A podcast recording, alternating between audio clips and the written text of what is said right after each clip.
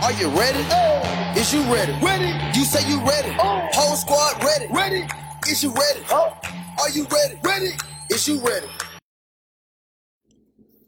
Hello，大家好，这里是 Real，欢迎大家收听最新一期的群英基地，一个属于亚特兰大老鹰球迷的中文播客节目。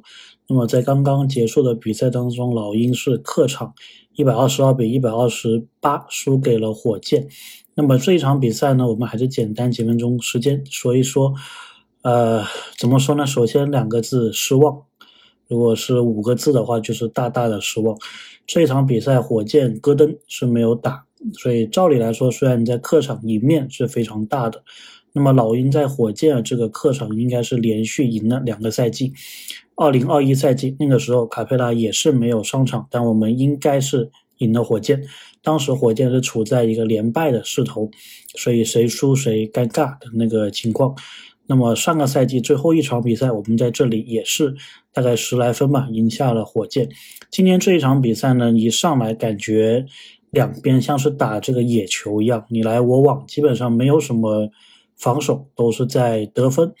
那么老鹰的两位球员啊，特雷杨还有莫里也是打得挺爽的，两个人都接近四十加的表现。特雷杨是四十四分，莫里是三十九分，所以也算成是四十了。那么他们两个的发挥应该是。可以说是双枪这个时代得分最高的，然后呢，这个应该也是老鹰历史上第一次有两位球员同时拿四十加，但是这个并没有帮助球队赢球。呃，很重要的一个原因在于卡佩拉不在，然后球队的篮板基本上是被对方抢爆了。其实这是一场非常畸形的一场比赛，因为老鹰的篮板方面是三十五个篮板全场。那么二十二个来自于防守篮板，六个来自于进攻篮板，一共是三十五个。那么火箭方面呢，他们一共是六十八个篮板，三十七个防守，二十二个进攻篮板。进攻篮板是你的三倍，全队的篮板数是你的两倍。那么火箭这场比赛的出手是八十七次，我们是八十二次，所以这场比赛是很。诡异的一场比赛，就是老鹰方面，你的出手次数并没有落后火箭太多，你的比分也没有差太多，但是你的篮板在被完爆的情况下，然后你输掉了比赛。那么三分球方面，老鹰是三十九投十五中，接近百分之四十的命中率，这个应该是赛季最好的一个成绩。火箭方面三十五投十二中，百分之三十三左右的一个命中率。所以这一场比赛之后，你就知道卡佩拉有多重要，你就知道篮板球有多重要，你就知道防守有多重要。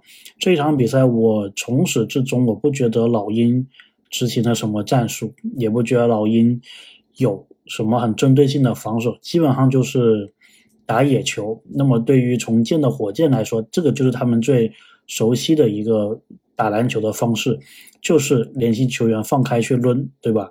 然后大家都是谁上头谁去进攻的这个感觉，那么之前摆烂时期的老鹰也是这个样子的，只不过说你现在作为一个非摆烂球队、非重建球队，你要想办法去赢比赛，你就得有一些关键时候打出一些经验，关键时候把节奏给压下来去打。那么今天我是没看到的，嗯，虽然麦克米兰在上半场有想办法去把大假日。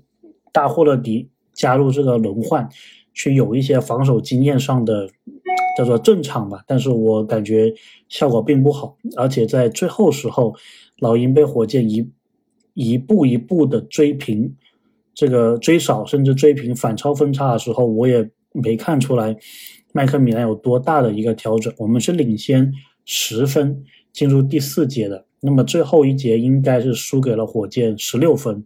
所以无论怎么说，这都是非常糟糕的一场老鹰的表现，非常窝囊的一场输球。所以说什么交易卡佩拉，这个明显是不 OK 的。说什么打五小，对于老鹰来说也是不 OK 的。如果就这个状态来看的话，下一场没有卡佩拉的比赛，你要怎么玩，对吧？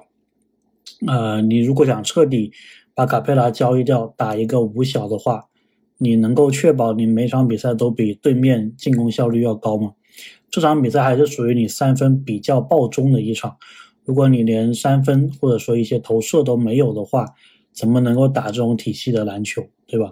所以这一场比赛确实是感觉非常的失望啊！而且奥孔古方面，三十三分钟打球队的首发中锋，全场没有一次出手，只有六次罚球，其中中了四个。